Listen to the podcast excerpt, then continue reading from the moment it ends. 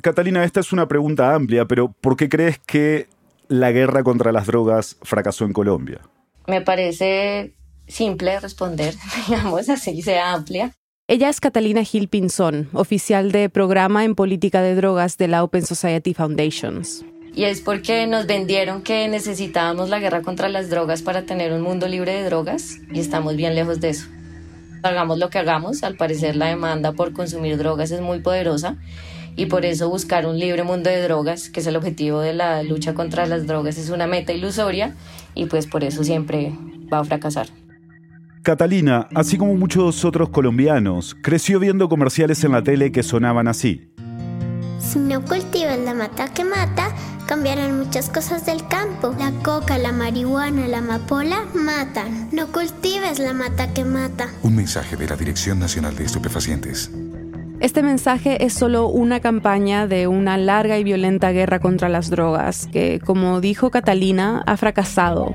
A pesar de las incontables vidas que se han perdido y las miles de personas que han terminado en la cárcel, hoy Colombia sigue siendo el país con más cultivos de coca y el primer productor de cocaína en el mundo. Durante años, la prohibición y la criminalización han sido el enfoque principal de la política antidrogas en Colombia. Pero eso es algo que podría estar por cambiar.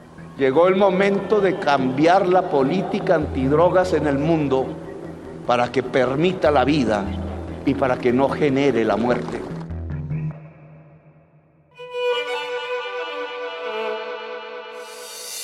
Bienvenidos a El Hilo, un podcast de Radio Ambulante Estudios y Vice News. Soy Eliezer Budasov. Y yo soy Silvia Viñas.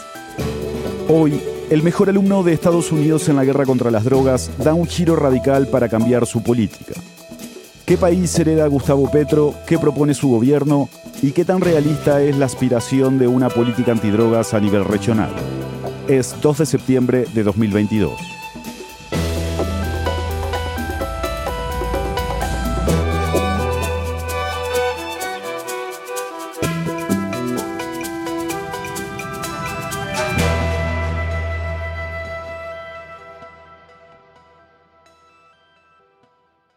Catalina, ¿qué país está heredando Gustavo Petro en términos de políticas antidrogas? Pues mira, recibe un país rajado, ¿no? Considerando el, el, objetivo de la lucha contra el narcotráfico y con muchos retos. Entonces, por ejemplo, recibe un país con un programa nacional de sustitución de cultivos que hace parte del proceso de paz a mitad de camino de su ejecución.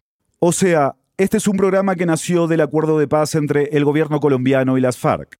Y esto es importante porque por primera vez se trató el tema de los cultivos ilícitos como un eje para construir la paz.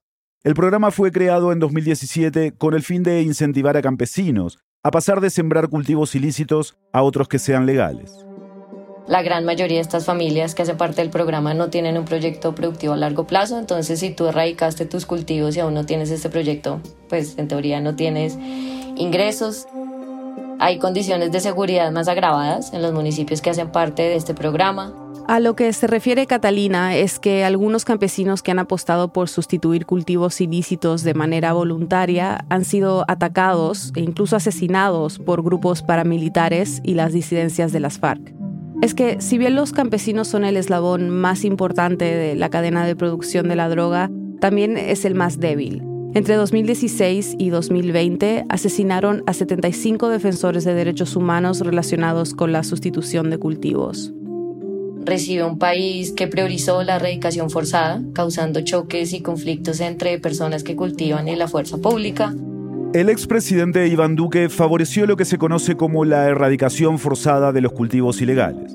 En la práctica funciona así. Un grupo de policías o del Ejército Nacional llega a un campo de hojas de coca y lo destruye manualmente o con la ayuda de un herbicida. Petro recibe un país donde el presidente anterior hizo todo lo posible por reanudar las fumigaciones con glifosato. En Colombia se ha usado el glifosato desde los 80 para fumigar cultivos ilícitos. El expresidente Juan Manuel Santos y la Corte Constitucional lo prohibieron en 2015 porque, según expertos, es una sustancia probablemente cancerígena. Pero Duque aprobó decretos para tratar de reactivar su uso, aunque la Corte Constitucional lo frenó. Pero incluso dejó un contrato pues firmado para comprar este herbicida. Antes de dejar el Palacio Presidencial, Duque firmó un contrato por casi 3 millones de dólares para comprar miles de litros de glifosato. Es el gasto más grande que se ha hecho en la historia del país para comprar este herbicida. Catalina dice que Petro también hereda un país que se ha centrado en perseguir narcotraficantes, a los cabecillas, aunque el efecto que esto tiene en el mercado es limitado.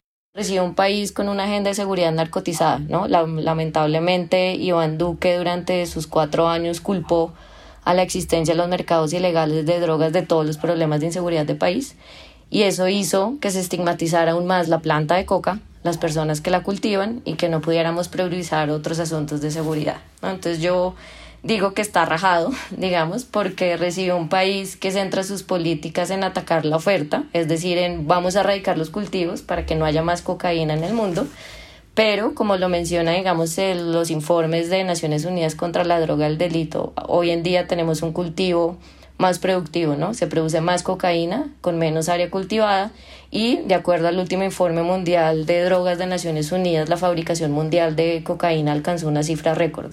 Entonces, pues rajados y con muchos retos. Es hora de una nueva convención internacional que acepte que la guerra contra las drogas ha fracasado rotundamente. Petro propone un cambio de paradigma o sea, no más prohibicionismo, van a dejar de criminalizar a los eslabones más vulnerables de la cadena como son las personas que cultivan coca. En Colombia, más de 230.000 familias campesinas dependen del cultivo de coca para sobrevivir. Lo que Petro plantea es dejar de estigmatizar a los productores, reducir el rol de la policía en el campo y estrechar los lazos con las comunidades cocaleras. La Policía Nacional no está para llegar a una casa de una familia campesina y porque cultivó hoja de coca, arrastrarlos hasta las cárceles. 25% de los presos en las cárceles son campesinos de Colombia. Uno de los objetivos de este plan es que los cocaleros no sean procesados con la ley de estupefacientes, sino con una ley diferente que se estableció durante el acuerdo de paz, pero que hasta el momento no se había aplicado. Petro además busca que las familias que cultivan coca tengan incentivos para abandonarlo por otros cultivos cosas como créditos subvencionados y reconocimientos de título de propiedad de la tierra. Pero según Catalina, esto no es tan sencillo. Es muy difícil porque necesitamos que todos los astros estén alineados. Para que se pueda hacer ese cambio de economía necesitamos que otras agendas, por decirlo así, funcionen. Entonces necesitamos la reforma integral rural. Durante siglos la propiedad de las tierras en Colombia ha sido motivo de disputas y guerras. El acuerdo de paz planteó hacer una reforma integral rural para ordenar el uso y derechos de las tierras del país, pero después de seis años, este proyecto quedó en el olvido. Catalina dice que para que funcione este cambio de economía que plantea Petro, las zonas donde están los cultivos tienen que ser seguras y que, entre otras cosas, los campesinos deberían tener acceso a servicios públicos. Pero pues yo creo que al proponer un cambio de paradigma, por lo menos en la teoría, se propone pensar más en el bienestar de las personas y menos en la existencia de estas sustancias. Y al final yo creo que el ideal sería que si estas personas, que estas personas si quieren seguir cultivando coca, lo puedan hacer sin el acoso de un grupo armado y con un gobierno que no los vea como enemigos. Como parte de este cambio de paradigma, el gobierno de Petro propone empezar a ver el consumo como un asunto de salud pública y no un problema criminal. ¿Cómo hará esto en la práctica? Aún no está totalmente claro. Pero el nuevo ministro de Justicia, Néstor Osuna, ha dicho que quiere crear un sistema de justicia que sea menos punitivo y más restaurador. Pareciera que la nueva política de Petro afecta a todos los eslabones de la cadena, desde los campesinos, que como mencionábamos recién dejarían de ser estigmatizados, hasta los grandes narcos. El gobierno ha propuesto que los narcotraficantes que negocien con el Estado colombiano y que no reincidan ya no sean extraditados a Estados Unidos. Otro de los anuncios que ha hecho el gobierno de Petro es que ya no se harán más fumigaciones aéreas con glifosato, a pesar del millonario contrato que firmó Iván Duque antes de su salida. Anunciaron que se parará la erradicación forzada porque van a priorizar la erradicación manual concertada con las comunidades. Sin embargo, aclararon que si no se realizan estos acuerdos se procede a erradicar forzosamente. Acuerdos entre el gobierno y los campesinos que producen hoja de coca. El presidente también aclaró que, si bien se suspendieron las fumigaciones aéreas con glifosato, los campesinos no tienen permiso de sembrar más coca. En Colombia ya se puede llevar pequeñas cantidades de marihuana y cocaína, pero el gobierno de Petro ha dicho que quiere hacer cambios importantes.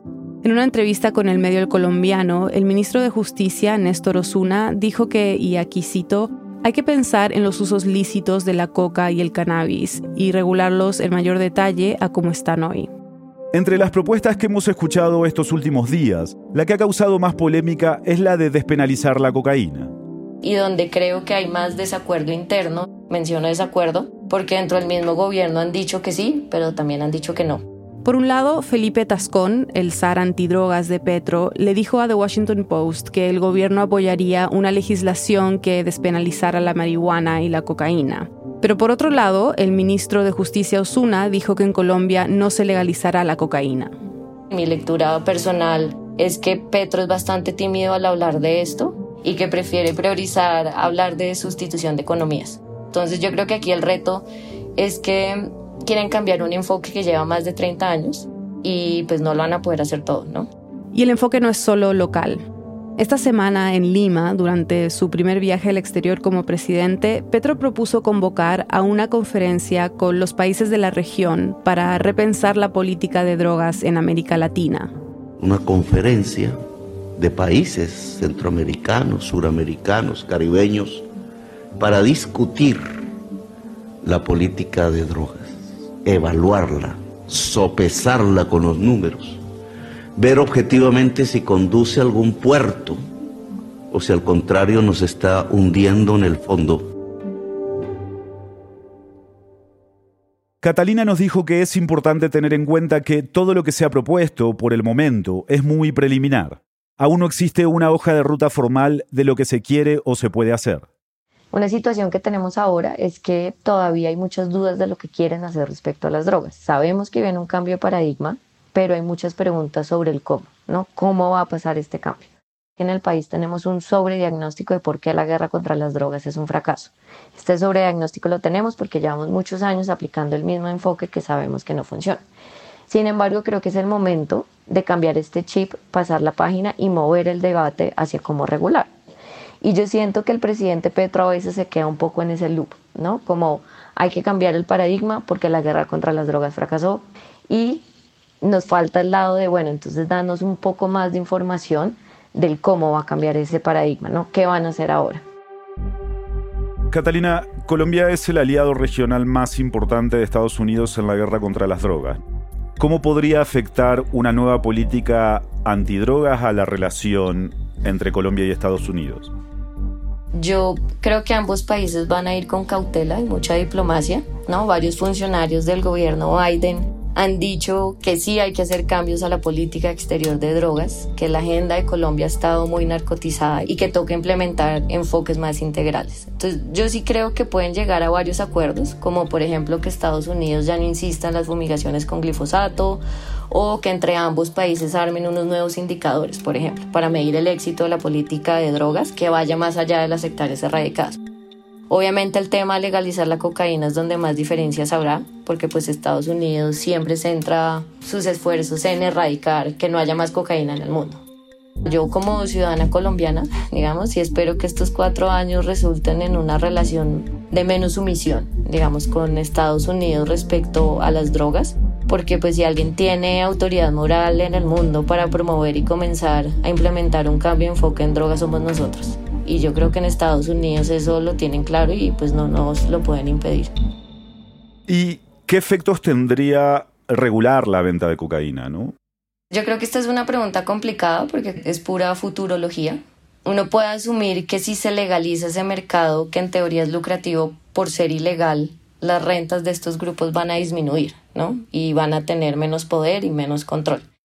Pero a lo largo de los años, las organizaciones criminales han diversificado sus negocios. Según la Oficina de Naciones Unidas contra la Droga y el Delito, existen otros ocho, más allá del tráfico de drogas, y van desde el comercio ilegal de flora y fauna hasta la delincuencia cibernética. Hay que tener cuidado con la idea de que si legalizamos o regulamos va a haber paz, porque se menciona mucho, y automáticamente todos nuestros problemas de violencia se van a solucionar. No podemos seguir pensando que las violencias del país son consecuencia directa de las drogas. Por supuesto, el mercado de las drogas es un factor a considerar en cualquier análisis que hagas de seguridad o violencia, pero no es el único. Esto de regular la coca no es una idea nueva. El proyecto de ley fue presentado por primera vez en agosto de 2020.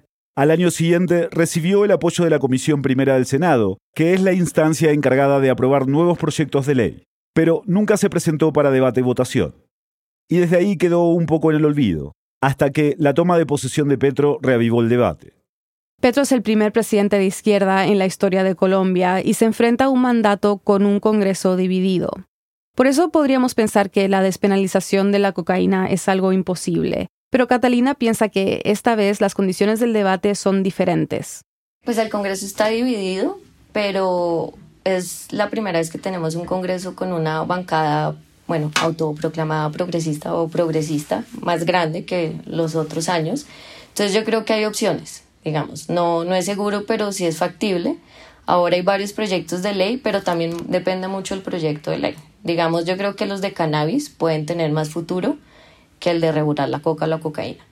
Pero sí, el mensaje es como está dividido, pero hay una bancada que en teoría está un poco más abierta a estos temas. Entonces no, no es tan loco como años pasados.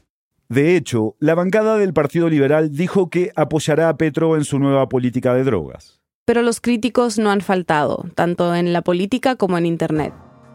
Catalina, en redes sociales hemos visto que algunas personas, digamos comunicadores, tildan esta política de absurda. Tú has dicho que absurdo es seguir aplicando recetas que no funcionan. Y has dado distintos ejemplos de ello, ¿no? ¿Me podrías nombrar algunos? Te nombro dos ejemplos. En zonas con presencia de cultivos de coca, el 57% de los hogares están en condiciones de pobreza monetaria.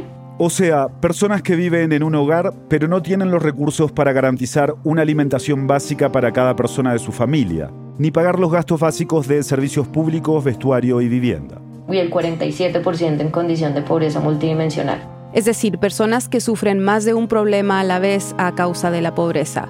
Por ejemplo, tener mala salud, desnutrición, poca educación y falta de agua potable absurdo que haya esos porcentajes con todo el dinero que hemos invertido en la lucha contra el narcotráfico, ¿no? Otro dato es que hay un gasto fiscal cercano a 10.6 billones de pesos colombianos por captura para los delitos de porte, fabricación y tráfico de drogas ilícitas. Eso fue entre el 2001 y el 2015 y es más de 3 mil millones de dólares. Y es un gasto muy alto e injustificable porque esas capturas poco afectan al mercado, ¿no? Y aparte colapsan las instituciones y ayudan a que algunas instituciones sean más ineficientes. En los últimos 15 años, la población de personas encarceladas por delitos vinculados con drogas ha crecido en casi un 300%. Y estas capturas, según nos explicó Catalina, influyen poco en el mercado de las drogas. Lo que sí es absurdo es que alguien quiera promover las mismas recetas de siempre cuando tenemos certeza y evidencia que respaldan que esas recetas no sirven, ¿no? Porque mi punto es que la prohibición no pasa desapercibida trae más problemas que soluciones y causa más daño que bienestar. Después de la pausa, hablamos con el SAR antidrogas del gobierno peruano sobre qué tan factible es la aspiración de una política de drogas regional. Ya volvemos. Hola, soy Daniela Cruzat, productora senior en El Hilo. Este domingo 4 de septiembre, Chile decidirá en un plebiscito si aprueba o rechaza la propuesta de nueva constitución que busca dejar atrás la constitución heredada de la dictadura. Este proceso ha estado lleno de campañas de desinformación y ha profundizado la brecha que separa a bandos opuestos en el país. En nuestro episodio 117 llamado Chile, la nueva constitución y la desinformación catastrófica, hablamos sobre qué está en juego con esta decisión Búscalo en nuestra página web elhilo.audio o en el catálogo de El Hilo en tu app de podcast favorita.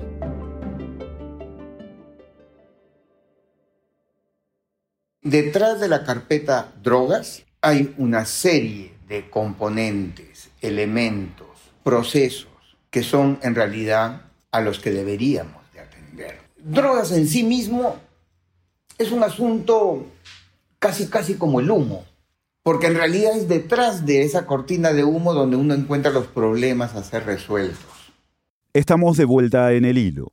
Y el que escucharon recién es Ricardo Soberón. Es el presidente de DEVIDA, la Comisión Nacional para el Desarrollo y Vida sin Drogas, un organismo público que se encarga de conducir la política contra las drogas en Perú. Fue designado por el presidente Pedro Castillo. En el 2011 ocupaba el mismo puesto en el gobierno de Ollanta Humala. pero hace 11 años su primera experiencia en el cargo duró muy poco. Ricardo había recién empezado a trabajar en el gobierno de Humala cuando lo llamó un cultivador de coca. Le dijo que la DEA, la Administración de Control de Drogas de Estados Unidos, y la policía estaban eliminando su siembra. Enseguida Ricardo llamó al presidente Humala y ordenó que todas las unidades de la policía y la DEA volvieran a sus bases. Esto molestó a algunas personas con altos cargos, entre ellos el ministro del Interior y la embajadora de Estados Unidos. Cuatro meses después, Ricardo renunció al cargo. Ricardo dice que hay dos razones que explican por qué estuvo tan poco tiempo en el gobierno de Humala. Primero, un desconocimiento, creo yo, de la clase política al problema. Segundo, querer hacer las cosas rápido. Y resultó que de una me fui en cuatro meses. La carpeta drogas es demasiado compleja para querer resolverla en cuatro meses. Y este desconocimiento que viste en este gobierno en particular, ¿es algo que has visto en otros países, en otros gobiernos? Eh, no sé, yo, yo siempre me pregunto cuánto saben nuestros gobernantes sobre, sobre todo esto. Nada. Quizá algunos gobernantes en Europa entiendan con claridad la relación entre drogas y salud pública, salud, drogas y derechos y en ese sentido se atreven a tener políticas públicas muy agresivas en términos de inclusión. No estamos hablando de delincuentes, tampoco estamos hablando de enfermos, sino en algún espacio muy puntual. Entonces hay una serie de distorsiones que se generan como consecuencia de ese desconocimiento, que a mi juicio es absoluto y sin distinción, con gusto, interés académico y con respeto, escuché al presidente Petro el 7 de agosto señalar su llamado a poner fin a la guerra. Claro que la paz es posible si se cambia, por ejemplo, la política contra las drogas. Pero además, llamando a una reapertura del debate. Y siendo que estoy absolutamente a favor de iniciar un proceso de ese tipo, desde la gestión pública debo de señalar preocupaciones. El no entender la complejidad de un sistema que ha sido hecho para perdurar en el tiempo. El sistema internacional de control de drogas está hecho de tal modo que es muy difícil desarticularlo y desbaratarlo para confeccionar otro nuevo porque necesita del concurso de una comunidad internacional de 191 países o quizá de los 53 de la Comisión de Estupefacientes que van a estar poco interesados en ir hasta las últimas consecuencias. Consideramos que siendo correctas éticamente las propuestas y las apuestas, se pudieron haber hecho a un nivel un poco más modesto en el plano local sin necesidad de generar tanto movimiento en el avispero. Entonces, si entiendo bien, lo que tú propones es algo más enfocado, digamos, que lo que está proponiendo Petro con esta conferencia regional que incluye básicamente a todos los países de la región. Silvia, ten en cuenta, vengo de la experiencia UNGAS 2009-2016 Ricardo se refiere a dos sesiones extraordinarias de las Naciones Unidas sobre las drogas. Fue el mayor intento financiero, político, académico para reformar el sistema internacional y no logró sino pequeños cambios en país. 19 estados en Estados Unidos favorecieron el cannabis, Colombia dio unos pasitos, Costa Rica otros, Bolivia otros en relación a la coca y así sucesivamente pero no pretendas generar un cambio paradigmático si no tienes las cosas suficientemente masticadas, diríamos, como para generarlas. Ricardo cree que, si bien el objetivo final de Petro es válido, el presidente de Colombia podría estar siendo demasiado rápido. Algo que Ricardo sabe muy bien porque hizo lo mismo 11 años atrás cuando estuvo esos cuatro meses en el gobierno de Humala. Pasito, pasito, ¿sí? se van logrando cosas mucho más tangibles.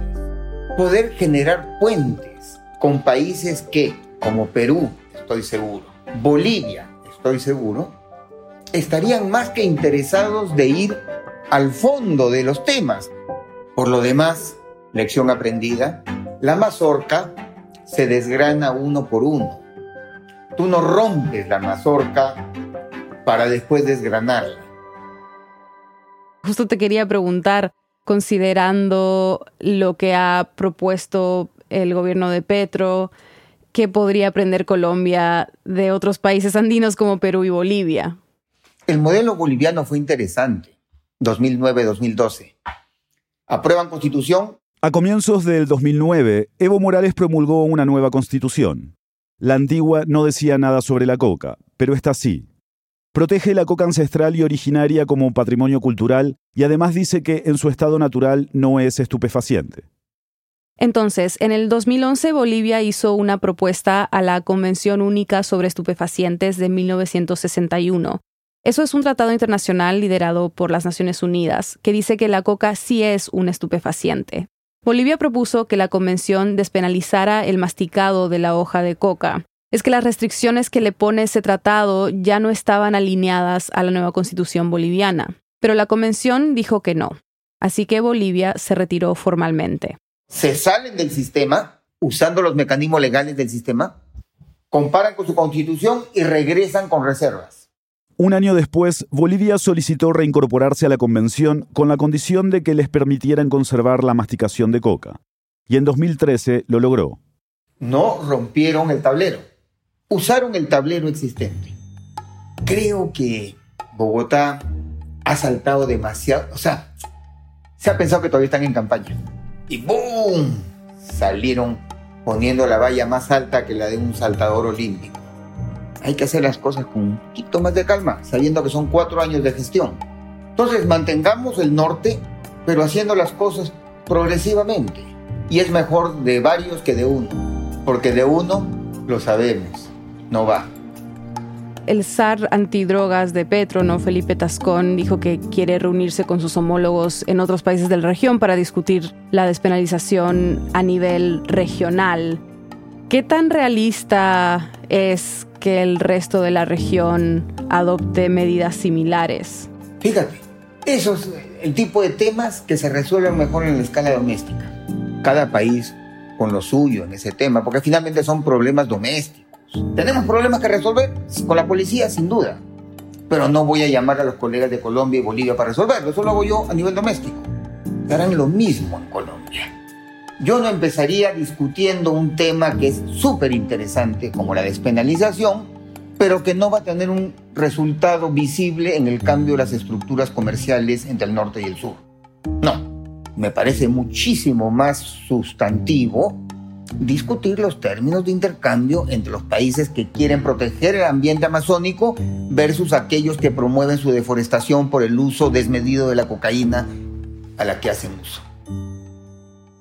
Ricardo dice que desde Perú también están interesados en convocar una conferencia internacional, como Petro, pero con algunas diferencias. No es una conferencia internacional con tutilimundi. No, primero es entre nosotros. Somos amazónicos. Tenemos fronteras comunes que necesitamos abordar. Incluso el cono sur no tiene mayormente qué decir al respecto, aunque en algún segundo momento agrandaremos el proceso. Pero por ahora son todos los países amazónicos sin excepción, pero vamos avanzando progresivamente en ese debate. Y aunque Ricardo considera que todos los países amazónicos son necesarios en esa reunión, hay tres que para él son primordiales. Colombia, Bolivia y Perú. Pero Ricardo dice que han competido deslealmente en quién tiene el protagonismo en materia de política de drogas. Y eso no debe volver a ocurrir más. ¿Que Colombia no entiende la coca boliviana y el pichado de coca? Creo que no. En el Cauca hay suficientes experiencias al respecto. ¿Que Bolivia no entiende la extradición de colombianos a la justicia norteamericana? Pues tendrá que entender Bolivia, que hay procesos y mecanismos en los que seguramente podremos no estar de acuerdo, pero que son normales en la soberanía de un país. Y en el medio estamos nosotros los peruanos que tratamos de aprender de uno y de otro y ya basta, ya basta. Nosotros tenemos una posición como países amazónicos que nos da una capacidad de interlocución. Pero tú ves un futuro en el que se logran tender esos puentes y lograr una política regional de drogas? A pesar de que el partido empezó áspero, creo que sí. Si logramos afinar de modo de poder el planteamiento que te estoy compartiendo hecho por el Perú, hacerlo eco en La Paz y Bogotá, y Quito y Brasilia, creo que podemos acondicionar e incluso creo que las propias propuestas del presidente Petro pueden terminar estacionándose en un proceso más comedido, más tranquilo, pero con el mismo norte. Ponerle fin a una guerra.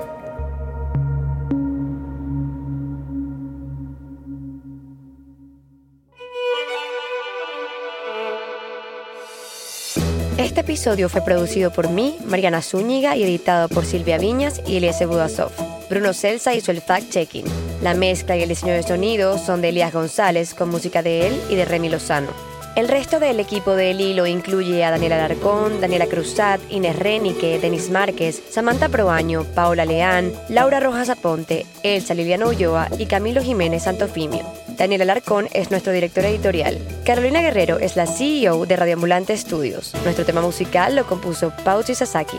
El Hilo es un podcast de Radioambulante Studios y Vice News. Buscamos hacer comunidad contigo y seguir el hilo de las historias que compartimos. Síguenos en redes sociales como El Hilo Podcast. Estamos en Twitter, Facebook e Instagram.